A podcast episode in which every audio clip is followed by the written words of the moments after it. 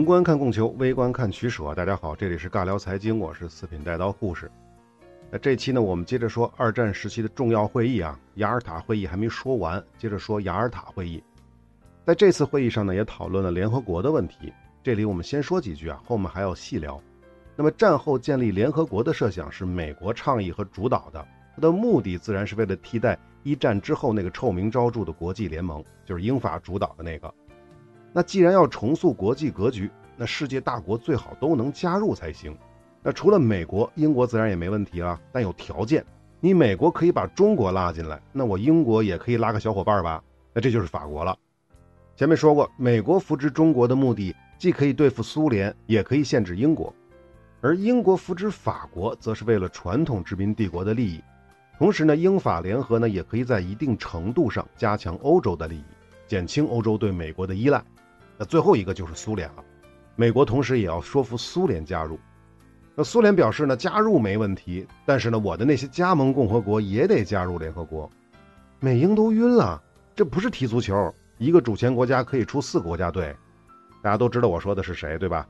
就是英国嘛，英格兰、苏格兰、威尔士和北爱尔兰。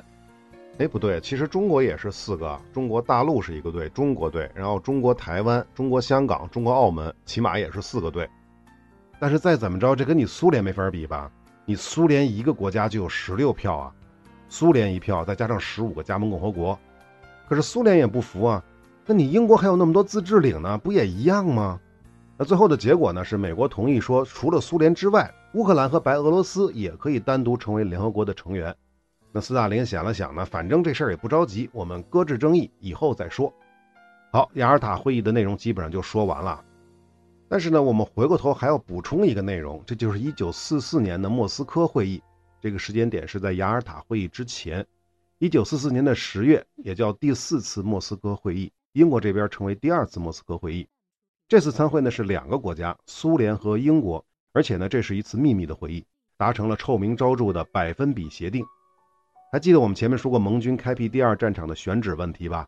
丘吉尔为了英国自身的利益，极力推荐在巴尔干地区开辟第二战场，但是被美国否决了。自那之后呢，丘吉尔对地中海利益一直是忧心忡忡。而且呢，随着战争的进行，英国人发现地中海沿岸的意大利啊、南斯拉夫和希腊等国共产党武装都非常的活跃。一旦战争结束，这些国家大有可能被苏联控制。如果是那样的话，战后的地中海可就不只是英国海军的地盘了。那可能有人会问啊，为什么丘吉尔这么看重地中海的利益呢？别忘了，苏伊士运河可是英国控制的，英国最重要的殖民地印度与英国本土的联系全靠苏伊士运河。那另外呢，澳大利亚与英国的商路也跟苏伊士运河密不可分。当然，澳大利亚也可以走大西洋这一侧嘛，但是从太平洋到大西洋是要通过巴拿马运河的，这是美国人控制的。那你说走哪儿好啊？走哪儿更安全啊？对于英国而言？当然是走自己控制的路线最安全了，对吧？所以正常情况下，澳大利亚的船呢是走苏伊士运河，是走太平洋、印度洋这侧过来的。总之，苏伊士运河和地中海海路是世界上最重要的海路，尤其是对于英国而言，可以说是没有之一的。但问题是，现在的英国说什么都没人听啊，因为现在的金主爸爸是美国，啥事儿都得罗斯福点头，比如开辟第二战场的问题。这英国人根本没法夹带私货。另一方面呢，丘吉尔早早的就意识到，战后的美国必然将取代大英帝国成为世界第一大国。对此，英国肯定是无能为力。但是如果啊，我是说，如果美国要是战后再玩孤立主义的话，那英国该何去何从呢？难道要再次单独与东方作战吗？当然，这次东方的敌人不是德国了，而是苏联。如果真是这样的话，大英帝国别提二次崛起了。只可能会被再次掏空，被谁掏空？被美国掏空。在这个前提之下，丘吉尔想到了苏联。如果崛起的苏联能够拖住美国，那美国还怎么孤立呢？如此一来啊，丘吉尔就把欧洲利益和地中海利益联系在了一起。干嘛呀？利益交换。怎么交换呢？丘吉尔想到了用东欧的利益跟苏联交换地中海的利益，用别人家的房子换自己的好处，就这意思。一九四四年六月，诺曼底登陆。一九四四年十月，丘吉尔就来到了莫斯科。这便是一九四四年莫斯科会议的主题。再次说明啊，这是一次秘密会谈，美国人没有参与，而且此前也并不知情。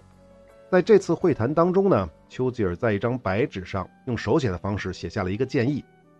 这个建议呢是这么着的：罗马尼亚、俄罗斯百分之九十，其他百分之十；希腊、大英百分之九十，俄罗斯百分之十；南斯拉夫百分之五十对百分之五十，匈牙利百分之五十对百分之五十，保加利亚、俄罗斯百分之七十五，其他的百分之二十五。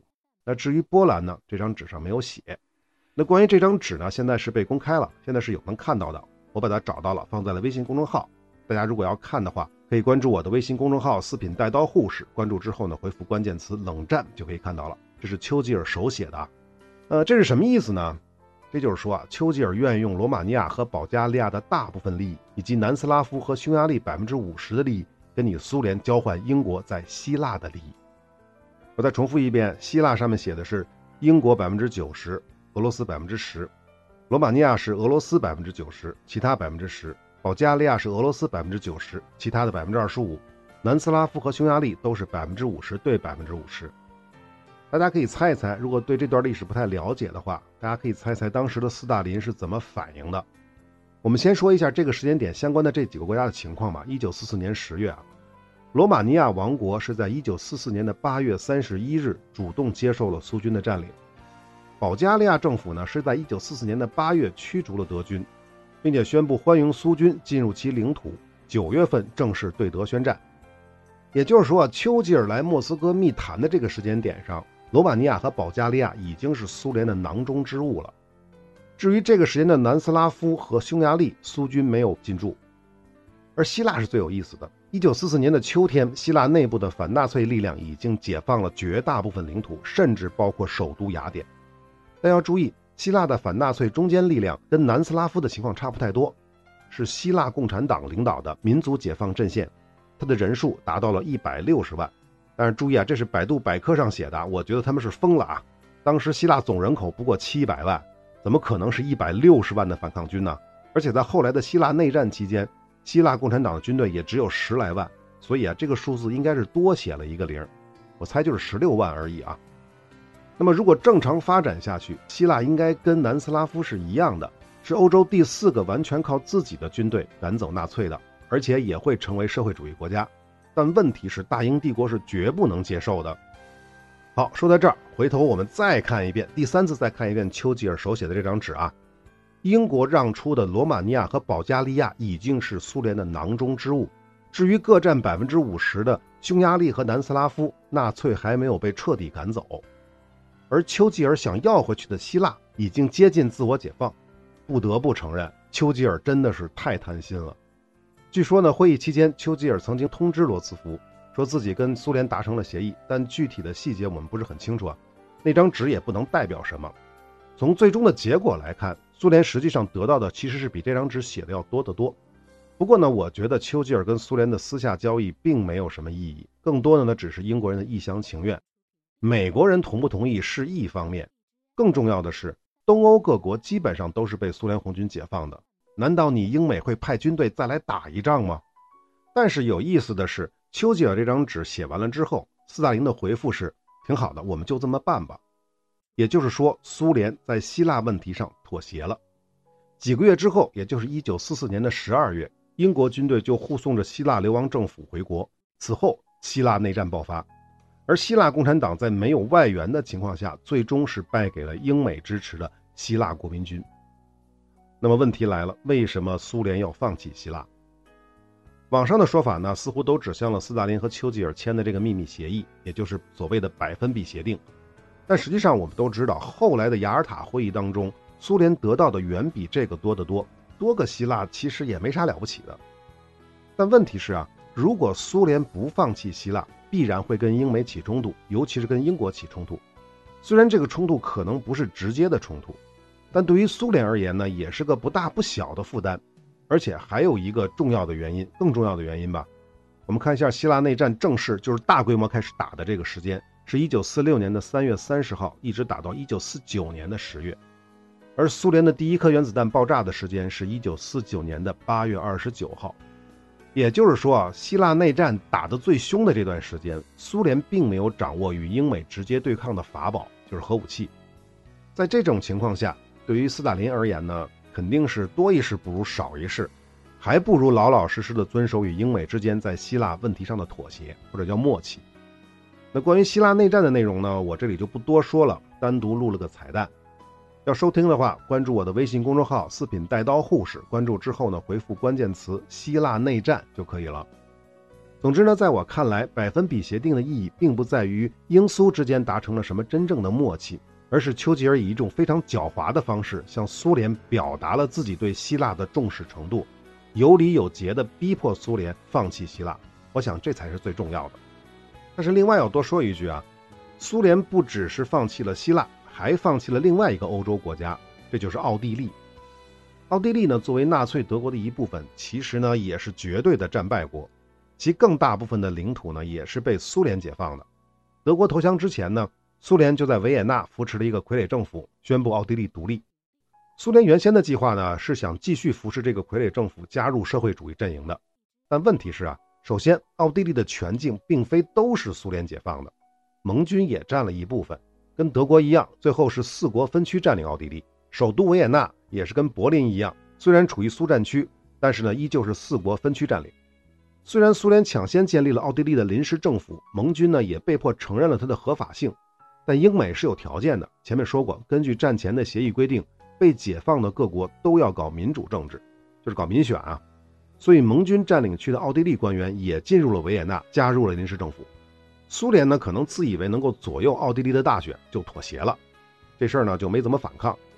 可是到了1945年的11月，奥地利真正举行了大选，结果苏联扶持的政治势力意外失利了，英美支持的奥地利人民党取得了政权。这下苏联有点麻爪了。不过呢，虽然奥地利人民党是亲西方的，但毕竟它的境内啊，依旧驻扎了几十万红军，那怎么敢造次呢？所以，奥地利政府的大小事务必须同时向两边汇报。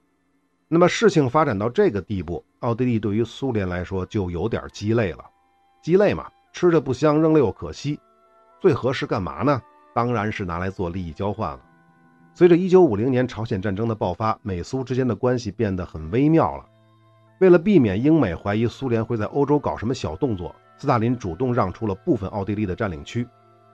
但是呢，真正用奥地利去换实际利益的还是赫鲁晓夫。一九五四年，赫鲁晓夫主动的提出可以讨论一下奥地利的问题，最终在一九五五年签订了重新独立和民主奥地利的国家条约。根据这个条约呢，盟军和苏联同时结束对奥地利的军事占领，奥地利获得完全独立。但是苏联是不可能空着手撤军的，他放弃奥地利的目的呢，就是想在东西方两大阵营之间建立一个缓冲区，减少直接冲突的可能。因此呢，奥地利必须承诺不加入任何军事联盟。那么事实也是这样，苏联撤军之后呢，自己是永久中立国了。不过呢，这肯定是远远不够的，光这个是不行，奥地利还得支付1.6亿美元的补偿，也有资料说是1.5亿美元啊。别觉得意外啊，是不是又把奥地利是战败国这事儿给忘了啊？记住了，希特勒是奥地利人，希特勒是奥地利人，希特勒是奥地利人。而且当时美国也想跟奥地利要占领费的，开口更多三亿美元，但最后还是给免了。毕竟奥地利跟英美走得更近，免这个占领费呢，就是为了拉拢他呗。所以也可以说要这个占领费呢，实际上是个筹码，大家应该懂的啦。那么再有，苏联撤军的时候呢，从奥地利拆走了大量的工业设备，这跟他们从中国东北撤军的时候行为是一样的。总之啊，如此一来，奥地利就成为在冷战时期。欧洲东西方阵营中间最重要的缓冲国之一，维也纳也是冷战时期著名的间谍之都。另外呢，奥地利虽然是资本主义制度，但毕竟之前搞的都是纳粹那套啊，而且又被苏联长期占领过，确实对社会主义是很受用的。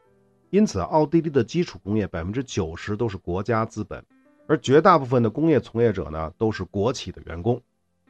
好，奥地利这个话题就到此为止了，百分比协议的内容也就是这些了。那忽然又想到另外一件事儿啊，就是我们开篇提到的冷战原因的三种说法，大家还记得吧？分别是苏联向东欧扩张、美国主动发起，或者是第三种各打五十大板。聊完百分比协定，大家怎么看这三种说法呢？我再提醒一下，百分比协定是丘吉尔和斯大林之间的秘密协定，而冷战前奏的铁幕演说也是丘吉尔干的。好多了就不说了，我们说下一个重要的会议，这就是波茨坦会议。它的时间点呢是一九四五年七月十七日到八月二号。这次会议呢也是二战结束前最重要的会议。它的地点呢是在德国柏林附近的波茨坦。参会还是三巨头啊，但是这三巨头里唯一剩下来的，就跟之前的三巨头比，唯一剩下来的就是斯大林了。首先，罗斯福是在几个月之前去世了，接替他的是杜鲁门，而丘吉尔呢只开了几天会就被替换了，因为英国大选那边出结果了，保守党选举失利，工党的艾德里半路替代了丘吉尔。不过呢，波茨坦会议的内容没有什么太多可说的，主要的议题是欧洲的战后问题，其次呢就是敦促日本投降。欧洲这边的大方针呢，跟雅尔塔以及之前的会议就基本上确定了。而这次会议的很多议题呢，就是再具体、再细化，比如德国怎么去赔偿战胜国、新波兰的领土详细的划分等等等等，前面都讲过，我们就不多说了。而亚洲方面对日本的大的方针，也是在开罗会议当中就确定了，再次明确了日本战后的主权只限于本州、北海道、九州和四国这四个本岛，以及三国政府所决定的其他小岛。三国政府当然就是三巨头了，美英苏。那么为什么还要加上三国政府所决定的其他小岛呢？前面讲过，这是美国的私心，比如他们要在琉球建立军事基地。那波茨坦公告的其他内容呢？没有什么可说的，核心思想就是敦促日本无条件投降。这个无条件很重要，因为战后的日本右翼从来就不承认日本是无条件投降的，而是天皇主动的终止战争。那么还有一条要说的是，波茨坦公告发布的时候，苏联不在其列，为什么呀？你都来参会了，为什么你不签字啊？因为这个时候的苏联还没有跟日本宣战呢，苏联是在对日宣战之后才补了签字，而中国政府呢，虽然没有参与会议，但随后也在公告上签了字。最后要说的是，波茨坦会议上，杜鲁门跟斯大林提到了美国有一种强大的新武器，实际上就是原子弹了。但不知道是斯大林足够冷静呢，还是克格勃早就弄清楚了曼哈顿计划。他只是轻描淡写的告诉杜鲁门，希望这个玩意儿能很好的用来对付日本人。这话的潜台词是什么呢？首先，我们明确一件事儿啊，间谍行为、收集情报这件事儿啊，它存在一个问题，就是你领导人相不相信这些情报的来源？因为情报的来源有很多的，你可能可以通过多个方面来印证这个情报的真实性，但是依旧有一个问题，就是你相信还是不相信？目前来看啊，斯大林肯定当时是知道曼哈顿计划，也知道美国人已经试爆了这颗原子弹，但是这颗原子弹到底的威力是不是有想象的那么大，或者说情报中提供的那么大？我相信斯大林是有怀疑的，毕竟这是个新生事物嘛。所以斯大林才说希望这玩意儿能很好的用来对付日本人。你要是真有这些东西，你就往日本人那儿扔两颗，我就老老实实的出兵。您要是没有，不敢扔，那我就等着你们鱼死网破。当然，这个是我猜的啊，猜斯大林是这么想的。好，我们下面就该说联合国的建立了。要知道，一战之后啊，世界格局被称为凡尔赛华盛顿体系，但实际上呢，国际联盟的创始人之一的美国压根就没加入国联，因为美国国会给否决了。一九三三年，日本也退出了国联。那至于苏联呢，跟英法压根就不在一个频道上。还有德国再次崛起等等等等，英法领导下的国际联盟基本上就只能干瞪眼儿。所以呢，二战之前的世界其实并不存在一个较为统一的国际秩序的共识。所谓的凡尔赛华盛顿体系是名存实亡的。而在二战期间，罗斯福为首的美国利益集团很早就认识到，在战后必须要建立一套切实可行的国际秩序，来维系大国之间的和平。注意我的用词，维系大国之间的和平，重点是“大国”这两个字。那肯定有朋友会问，那小国呢？小国就不重要了吗？在这点上就不用太幼稚了。小国永远是被大国利用、摆布和欺负的，不管这个世界有没有所谓的国际秩序的共识，相信我这句话。而且历史上一直是这样的，未来的很长时间之内也依然会是这样。除此之外，有了联合国，传统大国们就可以更好的去压制新兴国家，避免他们去挑战传统大国的既得利益。比如，比如太多了，战后东亚的日本。南亚的印度、南美的巴西，还有很多区域性的小霸权国家，中东的伊拉克、伊朗啊，北非的埃及、利比亚等等等等。总之啊，为了达到这个所谓的共识，美国牵头拽上了中国，这是一伙的。表面上是代表太平洋和美国利益，实际上就可以理解为就是美国利益。英国呢拉上了法国，他俩是一伙的，代表欧洲利益和传统殖民帝国的利益。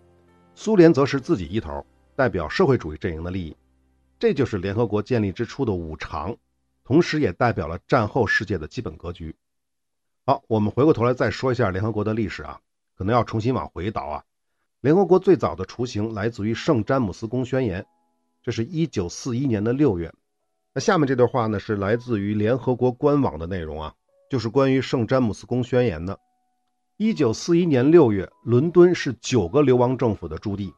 这座伟大的英国首都经历了二十二个月的战争洗礼，已经千疮百孔，空袭警报频频响起，几乎所有的欧洲国家都已沦陷于轴心国的铁蹄之下。携带重要物资的船只也常常沉没于大西洋之中。然而，在伦敦城内，在盟军各国政府和人民之间，他们对最终胜利的信念依然坚定不移。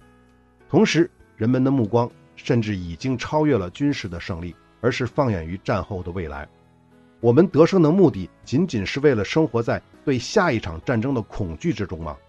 我们是不是应该确立一些比军事上的胜利更富创造性的目标呢？我们有没有可能为所有国家和所有人民创造更美好的生活，并斩断引发战争的根源呢？这些焦虑的问题困扰着许多人的心，其中不仅有英国人民，还有全部同盟国家的人民。在当年的十二月，英国、加拿大、澳大利亚、新西兰和南非联邦的代表，以及比利时、捷克斯洛伐克、希腊、卢森堡、荷兰、挪威、波兰、南斯拉夫各流亡政府的代表。和法国戴高乐将军的代表在古老的圣詹姆斯宫进行会晤，并签署了一个宣言。这个宣言中的话语至今依然是和平的口号。持久和平的唯一真正基础是自由的人民在一个摆脱了侵略威胁、人人都可以享有经济与社会保障的世界中的自愿合作。我们为此目的在战时和平时同其他国家的自由人民通力合作。好，这就是联合国官网上的内容啊。我们要明确一下，这个宣言是英国主导的，联合了英国的自治领、欧洲的八个流亡政府以及自由法国，在伦敦的圣詹姆斯宫签署的。这其中是没有美国的，因为这个时候的美国还没有参战。美国参战是一九四一年年底啊。那么另外一个再强调一下，这个时候是九个流亡政府还是八个流亡政府？这其中涉及到一个法国自由法国是不是合法流亡政府的问题。那么，一九四一年的这个时间点上，依然是八个流亡政府，因为自由法国不是合法的法国政府，当时的合法的法国政府是维希法国，啊，这是一小插曲啊，就不多说了。那么，圣詹姆斯宫宣言实际上是提出了三个共识：第一，英国和各流亡政府相互确认了联盟的关系；第二呢，盟军是不可以单独与轴心国媾和的，同时明确轴心国不灭，世界不可能安宁。第三，世界和平的原则，也就是说，维护持久和平唯一的真正的基础是自由的人民在一个没有侵略的威胁、人人都可以享有经济和社会安全的世界上的自愿合作。那么，为什么说联合国最早的雏形其实是来自于圣詹姆斯宫宣言呢？其实就是因为这最后一条，关键词：持久和平、没有侵略、经济和社会的安全以及自愿合作。换句话说啊，持久和平是目的，但是有三个前提，怎么达到呢？没有侵略，经济和社会的安全，还有国家之间的自愿合作。好，本期的时间又差不多了，那我们下期再接着说联合国的建立。我们下期再见。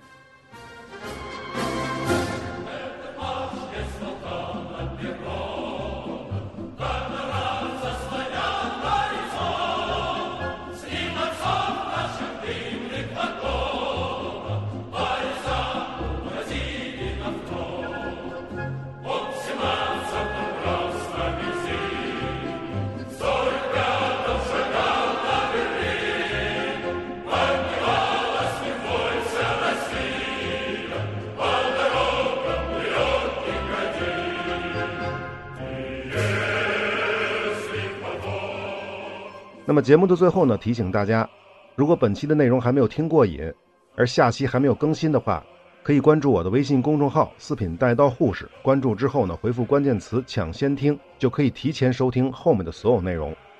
只不过呢，抢先听是要付费的，单集是一元，打包购买呢是半价。为什么要做这个抢先听呢？其实有两个原因。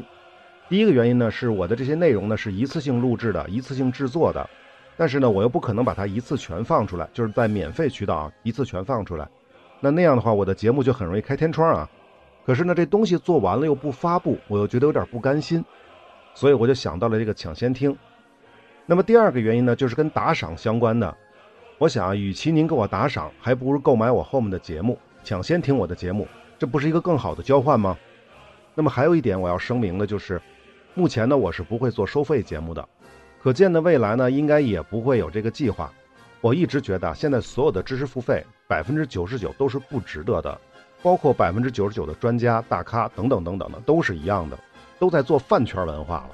所以啊，我就更不会做付费内容了。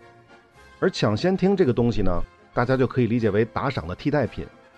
所有的内容都迟早会在免费的渠道里发布的，因此呢，没有花钱的朋友不用着急，也不用内疚。能收听我的内容，给我评论，给我点赞，给我转发，收藏我的节目，这就是对我最大的支持。好，关于抢先听，我就解释这么多，我们下期再见。